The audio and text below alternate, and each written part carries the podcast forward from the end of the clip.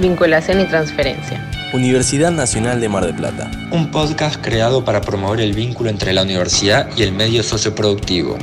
Por último, en la actualidad, ¿qué proyectos se encuentran gestionando? Bueno, eh, en relación a la gestión de los proyectos CIPDTS, eh, es importante remarcar que se viene de una trayectoria, ¿sí? se está trabajando no solo en la gestión de proyectos, sino en la gestión integral de los PDTS como forma de entender la investigación. También es importante remarcar que una de las personas que da lugar a la creación es eh, el ingeniero Guillermo Lombera, que es miembro de nuestra comunidad universitaria. Esto no es menor, si habla de una trayectoria de, de esta casa de estudios en la temática. Y en cuanto a lo que se viene trabajando respecto a la gestión de proyectos, ya desde hace varios años, ¿sí?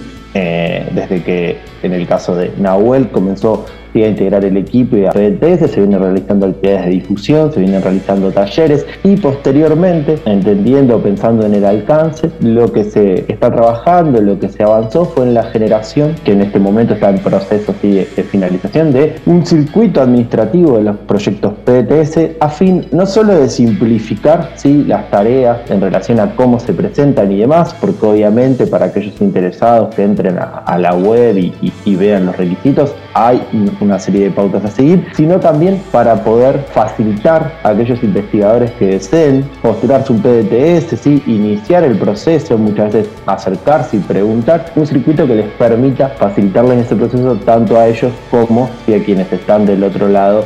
Entonces, en ese caso tenemos los proyectos de COVID y a su vez sí nos encontramos trabajando en la generación de este circuito administrativo y en los que los proyectos específicamente tenemos la suerte, sí, la alegría de en la actualidad cinco proyectos que los mismos están asociados a lo que es la pandemia del COVID-19 y, han generado y están generando una serie de dispositivos y artefactos aplicados a nivel local que se abocan a diferentes dimensiones y de las cuestiones relacionadas al COVID, como por ejemplo ¿sí? el desarrollo de modelos de simulación, ¿sí? el desarrollo de actividades con la comunidad, de prevención en relación al COVID y otros aspectos más y que son sumamente relevantes, pero no solo que son relevantes, sino que esa diversidad de proyectos habla del potencial que tiene nuestra universidad, ¿sí? que ya es reconocida por la calidad de sus investigaciones, tanto en rankings ¿sí? como desde las diferentes instituciones del sistema científico técnico, sino de, del potencial del conocimiento aplicado y las capacidades asociadas a lo que se promociona de los proyectos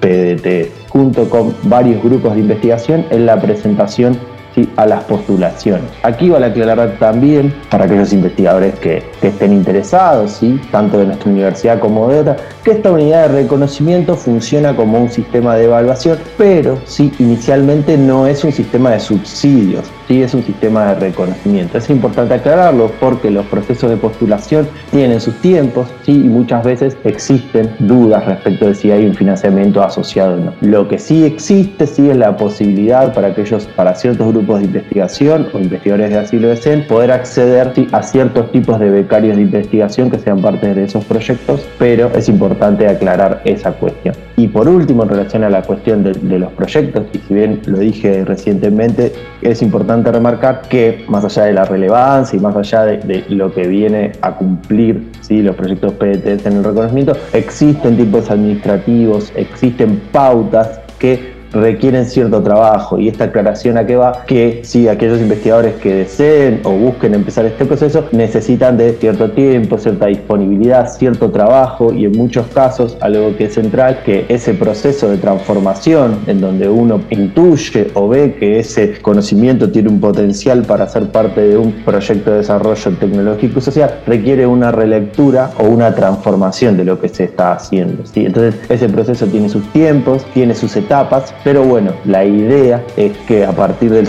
los sistemas de gestión que hemos estado trabajando y las actividades de discusión es poder llegar a los investigadores que se acerquen tanto en nuestro caso en la Universidad Nacional de Mar del Plata, eh, a la oficina de vinculación y en sus universidades a quienes se dediquen a la gestión de esos proyectos, que las diferentes universidades hay responsables, y poder trabajar para la presentación. Entonces creo que con estas cuestiones es un poco no solo contarle la trayectoria y lo que se ha hecho, sino también cómo poder avanzar, postularse o consultar en el caso de tener interés en los proyectos de desarrollo tecnológico y social. Bueno, les decimos muchas gracias a Tomás y a Nahuel eh, por las preguntas muy claramente respondidas.